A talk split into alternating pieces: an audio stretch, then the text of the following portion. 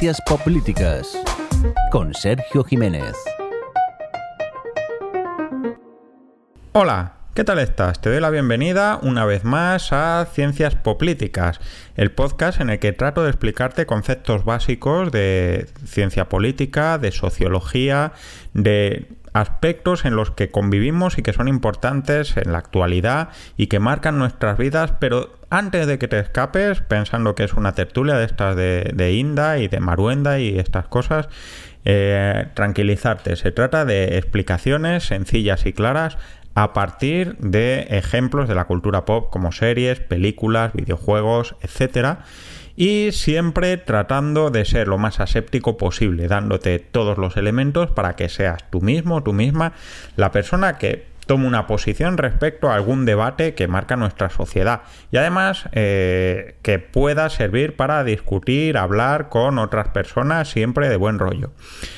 Eh, el programa de hoy es un programa especial, Navidad. Si oyes esto en el momento que más o menos se lanza, estarás en las fiestas navideñas de este nefasto año 2020. Y vamos a hablar de este tema tan típico y que genera tanta reacción muchas veces entre las personas, que es ser bueno en Navidad. Y es que lo que nos vamos a preguntar hoy es qué es ser bueno y si somos buena gente. Y, este es un debate muy importante en la ciencia política. Prácticamente desde que tenemos leyes, desde que hace más de 5.000 años Hammurabi hizo su primer código de leyes, hasta prácticamente antes de ayer, cuando China dijo que los derechos humanos tienen que modularse según la realidad social y política de cada país. Eh, la definición de lo que es ser bueno es la definición de qué papel tienen que jugar las leyes y cómo tenemos que articular nuestra convivencia. Ser bueno es un debate profundo que nos lleva a, una pregunta en dos niveles. La primera y la más habitual, que es la naturaleza de la persona, ¿no? Ser una buena persona, lo que es un concepto relativamente complicado porque está vinculado al concepto de alma, de entidad. Es decir, una persona hace miles de cosas a lo largo de su vida. Algunas son buenas, algunas son malas, algunas son buenas para unos pocos, eh, otras son buenas para muchos y algunas no son buenas para nadie, como diría eh, el régimen de Gilead, ¿no? el comandante Fred.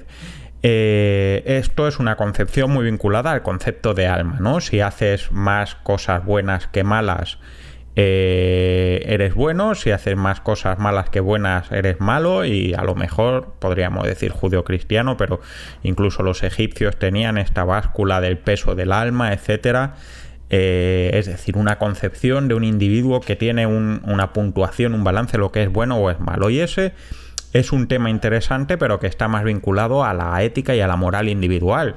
A mí el que me interesa más es el segundo punto, y es el comportamiento del individuo en la sociedad. ¿Se comporta el individuo bien en la sociedad? ¿Contribuye al bien de la sociedad? ¿Cómo la sociedad potencia que la gente sea buena? ¿Cómo actúa cuando la gente es mala? ¿Es la justicia ser bueno con el que hace el bien y malo con el que hace el mal? Como decía Platón, es, es un tema muy interesante y es muy interesante porque según entendamos esta cuestión vamos a definir cómo fijamos la libertad y la ley. Y es más que eso, nos lleva a plantearnos eh, si la justicia puede limitar la maldad. Un mundo con unas leyes más justas puede hacer que la gente sea mejor de lo que sería sin esas leyes o simplemente impediría que la gente hiciera cosas malas. Y nos lleva a un debate que todavía nos marca socialmente eh, a lo largo de todo el mundo y es si la maldad es un resultado de la sociedad o si es propio de la naturaleza del hombre, esas buenas personas, ¿no? ¿Somos malos o somos buenos porque somos así o el mundo nos ha hecho así? Todo esto lo vamos a hablar con cuatro ejemplos de series que creo que vas a poder identificar fácilmente. Así que vamos.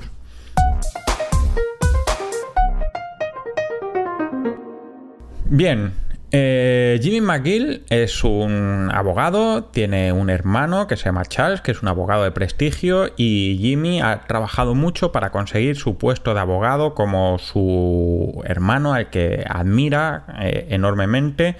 Y eh, es una manera de reinsertarse en la sociedad, porque Jimmy, a fin de cuentas, ha sido un timador habitual La cuestión es que Jimmy, a base de trabajo, de constancia y de no hacer siempre cosas muy claras, consigue dar un auténtico pelotazo y es descubrir que hay una cadena de residencias de ancianos que se aprovecha a sus clientes para quedarse con sus testamentos.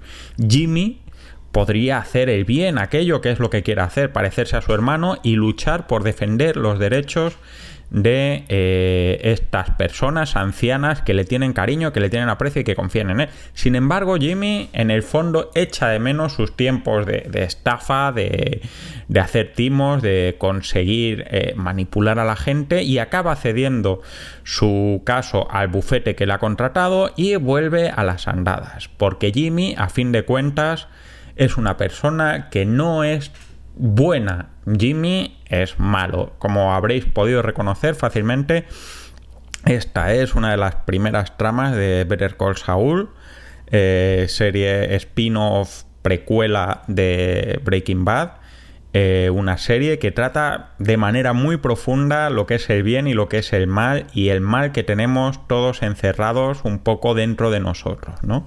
Y es la primera lectura que hacemos de la ley, ¿no? La ley como manera de protegernos, como diría Hobbes, que era el filósofo inglés del siglo XVI que estaba hasta las narices de guerras religiosas y de ver cómo se mataban y cómo moría su familia y demás, eh, el hombre es un lobo para el hombre, ¿no? Es decir, el hombre, eh, por natural, trata de hacer lo que le beneficia y esto pasa por encima de las consideraciones éticas o morales y de la protección de la sociedad. Y por lo tanto, la ley nos tiene que proteger. La ética y la moral son una reacción desde este punto de vista de la sociedad, de protegerse de que la gente haga el mal, evitar que nos hagamos daño, ¿no? Eh, si pensáis, eh, pues eso, el primer código legal, el código de Hammurabi, eh, es una ley relativamente corta en la que vienen una serie de actos que se consideran nocivos, que van desde el asesinato, el engaño, el adulterio, el robo, el timo, y es más amplio en el catálogo de castigos que en el catálogo de leyes. Son leyes muy pequeñas, muy básicas, que van destinadas a evitar que las personas actúen mal. Eh, no asume que todas las personas sean malas, pero sí que hay personas malas de por sí y que estas personas malas, pues básicamente eh, van a intentar aprovecharse. La función de la ley en este sentido es protegernos de estas excepciones de gente que actúa mal. La ley tiene una parte de castigo y tiene una parte de ejemplo. Bien, en este sentido, como decíamos, el hombre es una amenaza para, para el ser humano y por lo tanto la ley es necesaria para protegernos, pero no tiene por qué ser mucho más grande que protegernos. Es decir, fijamos lo que el hombre puede hacer mal, bien, eh, y a partir de ahí catalogamos cómo castigamos, cómo condenamos para que la gente no haga esas cosas malas. Esto por un lado significa eh, inventariar estas cosas malas y hacer un castigo proporcional, porque si hacemos igual castigo para un robo de pequeña cuantía que para un asesinato, entonces eh, es muy posible que estemos escalando. La ley es una manera de protegernos, es el ejemplo más básico y el que posiblemente más tiempo ha seguido la, ley entre, eh, en las culturas eh, desde que el hombre es hombre, ¿no? Y ahora vamos a por el segundo caso. Estás escuchando Ciencias Políticas. Walter White eh, se levanta y está pasando una mala racha. Eh, la caldera se ha roto, su mujer embarazada eh, está bastante preocupada y próxima a dar a luz a su próxima hija, su hijo mayor tiene parálisis mental. sus alumnos no le hacen ningún caso, su jefe en el trabajo con el que complementa sus ingresos eh, no solo no le presta dinero para arreglar la caldera, sino que además eh, le humilla habitualmente y encima le acaban de diagnosticar un cáncer que no podrá tratar porque no cubre su seguro. Eh, Walter White era un ciudadano ejemplar y resulta que por una serie de coincidencias descubre que un antiguo alumno suyo sabe producir drogas y a quién vendérselas y Walter decide que en la situación en la que está, sin dinero, sin esperanza, sin posibilidades de garantizar un futuro a sus hijos, lo mejor que puede hacer es hacer lo mejor que él sabe hacer, que es producir compuestos químicos. Se hace un señor de las drogas. Walter White, el protagonista de Breaking Bad, es nuestro ejemplo de cuando, eh, de justo lo contrario de lo que decíamos en el caso anterior. No que el hombre sea malo por naturaleza, sino que Walter White es un hombre básicamente bueno que acaba siendo malo por la sociedad. La sociedad es la culpable, como decía la canción de Siniestro Total, ¿no? Este concepto es el que Voltaire defendía en su obra Cándido, el mito del buen salvaje, que también lo vemos en cosas tan variadas como por ejemplo el libro de la selva, ¿no? Eh, el hombre es bueno, el hombre es solidario, el hombre es generoso y sin embargo son sus necesidades sociales eh, las que hacen que actúe mal, que actúe de manera egoísta. Eh, esto por un lado, conforme la ley, el mundo se hace más complejo, el hombre empieza a ser bueno no solo por esa naturaleza, sino que, como Walter White, también hay miedo al castigo, esta primera capa de la ley de la que hemos hablado. Si el hombre tiene menos que perder de lo que tiene para ganar, acabará incumpliendo la ley y haciendo el mal, que es el problema de Breaking Bad. la ley, por definición, acaba consolidando, incluso de manera involuntaria, estructuras de poder, ¿no? Si, por ejemplo, hay ricos y hay pobres y hay una ley que prohíbe el robo, eh, la gente muy pobre considerará que los ricos lo son de manera injusta. No voy a decir que lo sea o que no lo sea, hay cientos de casos, pero sin embargo esto genera una pérdida de libertad. El rico generalmente es más libre que el pobre en el sentido de que el rico puede hacer más cosas de las que puede hacer un pobre. Walter White no se puede dejar dinero en, en tener una casa estupenda ni nada de esto porque en realidad tiene que pagarse su tratamiento para el cáncer y eh, tiene que pagarse su eh, futuro para sus hijos con parálisis mental, etcétera. Esta falta de libertad nos deja a expensas de otras personas. El jefe de Walter White, por ejemplo, es un tipo que, realmente abusa de Walter White, eh, no el director del instituto, sino el jefe de lavado de coches.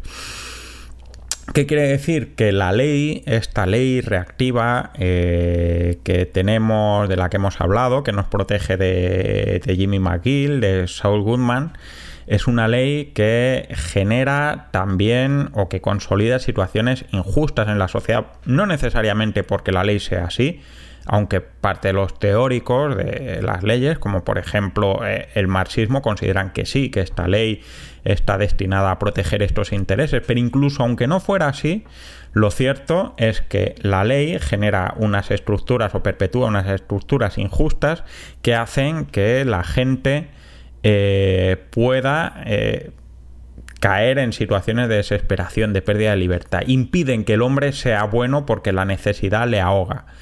Y esto cambia nuestro concepto de la ley, porque el papel de la ley ya no es protegernos de, de, que nos roben o nos maten, sino dos cosas, es protegernos de que nos roben o que nos maten y por el otro lado intentar minimizar la, injusticia eh, que hay con las personas, ¿no? Pensad que desde este punto de vista ya no solo tenemos que preocuparnos de que el rico eh, no pierda sus propiedades porque le roben o de que haya asesinatos, sino que aquí ya tenemos que plantearnos que la ley permita o dé ciertas posibilidades a las personas que tienen menos para eh, ser igual de libres o lo bastante libres aunque no tengan tanto. Bien, esto es una visión positiva de la ley que trata de reducir estos aspectos negativos y es básicamente eh, el paradigma sobre el que hemos construido la ley después de la Revolución Francesa y de la Ilustración, ¿no? Ya no es solo una ley absolutamente reactiva destinada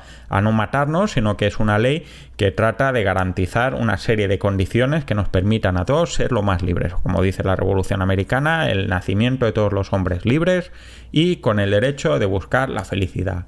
Pero esto muy posiblemente no es suficiente. ¿Por qué? Pues vamos a por la tercera parte.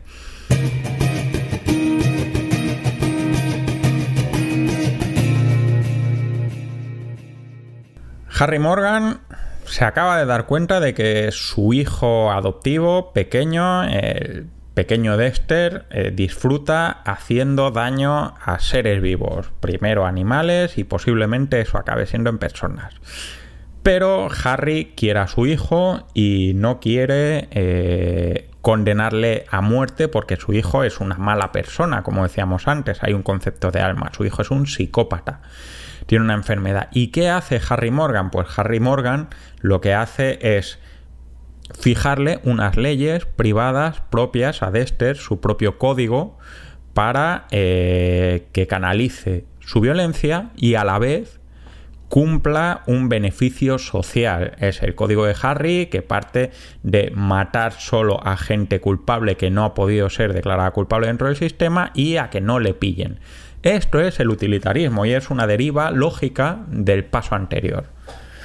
Jeremy Bentham, el filósofo utilitarista por definición, considera que la ley ya no es sólo una manera de proteger a la sociedad y de garantizar la libertad de los hombres, sino que la propia ley es un mecanismo para conseguir que la sociedad en su conjunto sea más justa, sea algo útil. Las leyes dejan de ser algo que es restrictivo y que protege para mm, convertirse en algo que dinamice la sociedad, ¿no? Le mete una visión racional a la política. Eh, si hacemos una ley que, por ejemplo, fomente eh, que la gente comparta las cosas, haremos una ley, una sociedad más generosa y, más caritativa. Si hacemos una ley que condene eh, la avaricia o que la penalice de alguna manera, haremos que la gente invierta más. Eh, si hacemos una ley que haga que la gente eh, compre vehículos más, eh, más ecológicos o que mm, compre productos más ecológicos, haremos que la sociedad sea más ecológica. Si utilizamos la ley ya no solo para protegernos y para empoderar al individuo, sino también para cambiar la sociedad, estamos siendo utilitaristas. Este modelo es fundamental para entender el Estado moderno eh, tal y como lo hemos vivido durante gran parte de nuestra historia, básicamente desde el siglo XIX, mediados del XIX, hasta mediados del siglo XX. Eh, ¿Por qué? Porque la ley deja de ser una parte reactiva a ser un manual de instrucciones para cambiar la sociedad. Y esto es muy positivo porque ha permitido un gran dinamismo en la sociedad, pero nos pone en un debate interesante y es que eh, hasta qué punto eh, la ley, y la ley es obligatoria, eh, puede estar vinculada a un elemento moral, porque pensarlo claramente, si Harry Morgan le enseña a su hijo Dexter que tiene que matar a asesinos, Harry Morgan está aplicando a la ley un criterio moral y el criterio moral es que a los asesinos la única opción que tenemos es matarles a todos menos a Dexter, ¿no? Y este es, es, el tema conflictivo. Cuando hablamos de una ley utilitarista, un concepto utilitarista del bien y de la ley y de la justicia, nos estamos planteando hasta qué punto la ley y el Estado deben meterse en la moral de la sociedad. Y es un problema que hemos hablado pues cuando hablamos de eh, por ejemplo, o en el tema de la igualdad de género hasta qué punto eh, la ley o, la utilidad de la ley para fomentar determinadas actitudes que son buenas es legítima o no en la acción de los individuos. El problema de todo esto es que cuanto más queremos cambiar la sociedad con esa ley y más queremos ampliar ese, ese punto de vista, más complicado es fijar cuál es el ámbito de la ética, que es un aspecto eh, individual y, propio de cada persona y el aspecto de la moral, que es también un aspecto que no requiere sanción, y cuál es el aspecto de la ley. ¿Por qué? Pues pensado una cosa, eh, si consideramos que el papel de la ley es cambiar la sociedad para algo más justo, lo justo no es la sociedad, lo justo es lo que dice la ley. Y si nos metemos en esa polémica, lo que nos acaba pasando es que consideramos que lo justo es exclusivamente lo que dice la ley y no lo que nos está diciendo la sociedad que está en trance de cambiar. Esta filosofía es precisamente la que defendía un jurista alemán que se llamaba Carl Schmitt y que fue el armazón ideológico y jurídico del totalitarismo en general y del nazismo en particular. Ojo, no quiero decir que Carl Schmitt fuera nazi, quiero decir que si la filosofía de Carl Schmitt es podemos cambiar la sociedad para hacerla algo más justa eh, a través de introducir criterios morales a las leyes, eh, simplemente la gente deja de plantearse si esas leyes son justas o no. Y precisamente esto es parte de la defensa que tuvieron muchos de los colaboradores del nazismo y de la extrema derecha. Es que es lo que nos decía la ley. Y ese es un problema también muy importante, ¿no? ¿Es bueno simplemente el que cumple la ley o tiene que haber una ley por debajo eh, que trascienda a lo que dictamos como leyes? Y ahí vamos a nuestro último punto. Ciencias Políticas en Sons Podcast. Pues bien, para resolver esta duda, tenemos eh, un ejemplo muy reciente, quizás mi serie favorita de 2020 con diferencia, y es eh, Ted Lasso, un entrenador de fútbol americano fichado por un equipo de la mitad de la tabla de la Premier League que no tiene ni idea de fútbol, pero es una persona estupenda. Como diría Antonio Machado, es bueno en el buen sentido de la palabra, tanto que él es consciente de que es un instrumento de la venganza de, su jefa y sin embargo él no hace más que ayudar a todo el mundo. Y Ted Lasso no hace esto ni porque espere que el mundo sea justo ni porque el mundo sea mejor o peor para él. De hecho su mujer la acaba de dejar la gente se ríe de él no le hacen ni caso ni nada.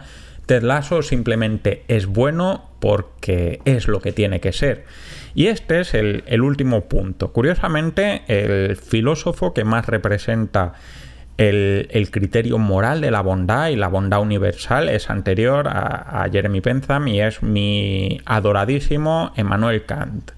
Eh, un tipo mm, tan maniático eh, que sus vecinos ponían el reloj en hora cuando le veían pasar porque siempre mantenía la misma rutina.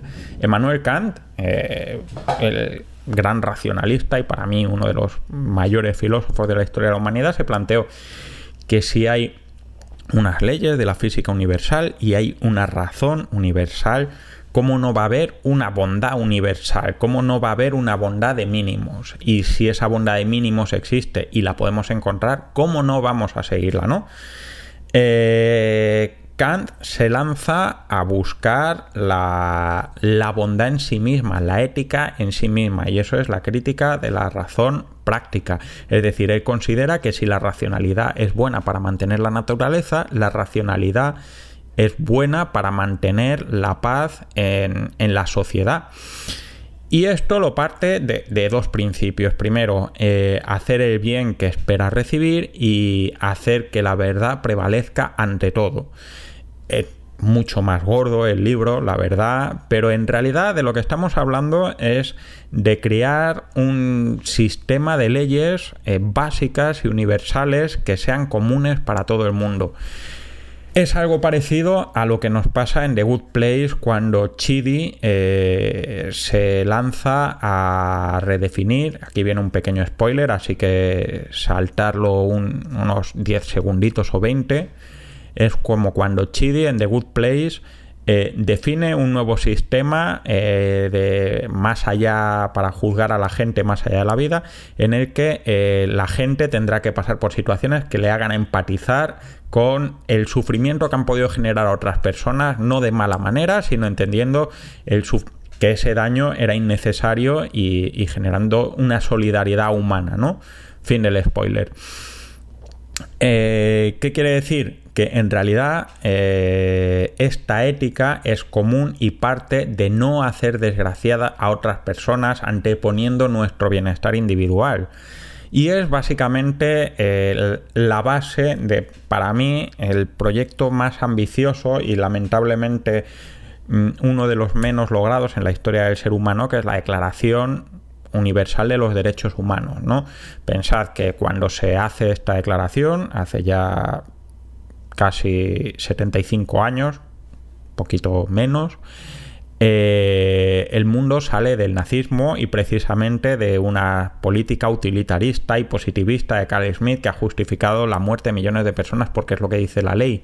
Y llegan a un acuerdo de que se llega a un acuerdo a nivel universal de una serie de principios que tienen que prevalecer entre todas las leyes y sobre todas las leyes y son la Declaración de los Derechos Humanos. Es la primera vez que somos conscientes de que hay una ley universal que incumplimos sistemáticamente, pero es un principio y es un principio muy importante. Eh, por así decirlo, esta lógica es la que según Kant y la que según la mayoría de, los filósofos éticos es la que define al ser humano y es que eh, es la capacidad de ser buenos, de hacer el bien, lo que nos define como seres humanos, eh, como civilización.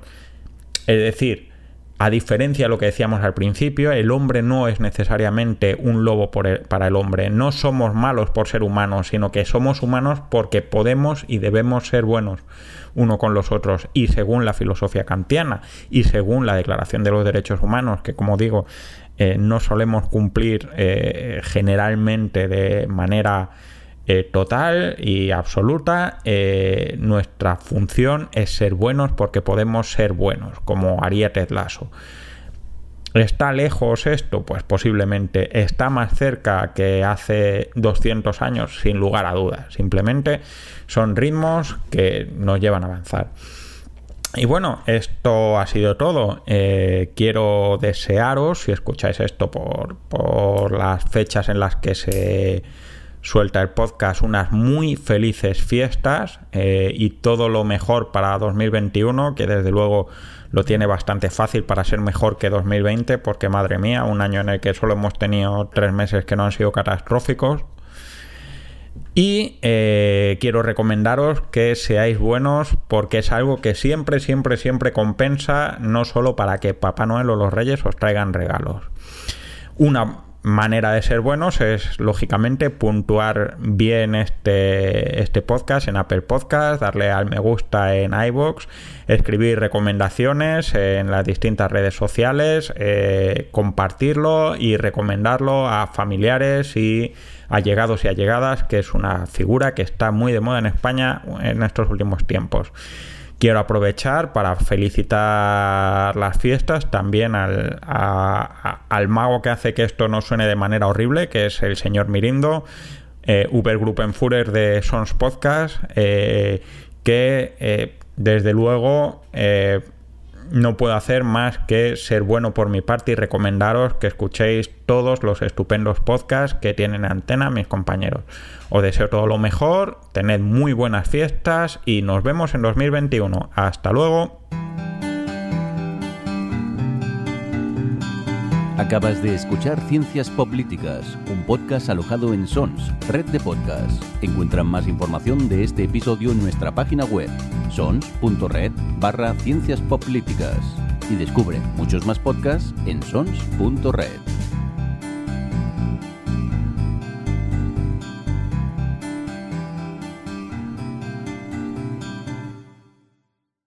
¿Te gustan los podcasts? Visítanos. Sons.red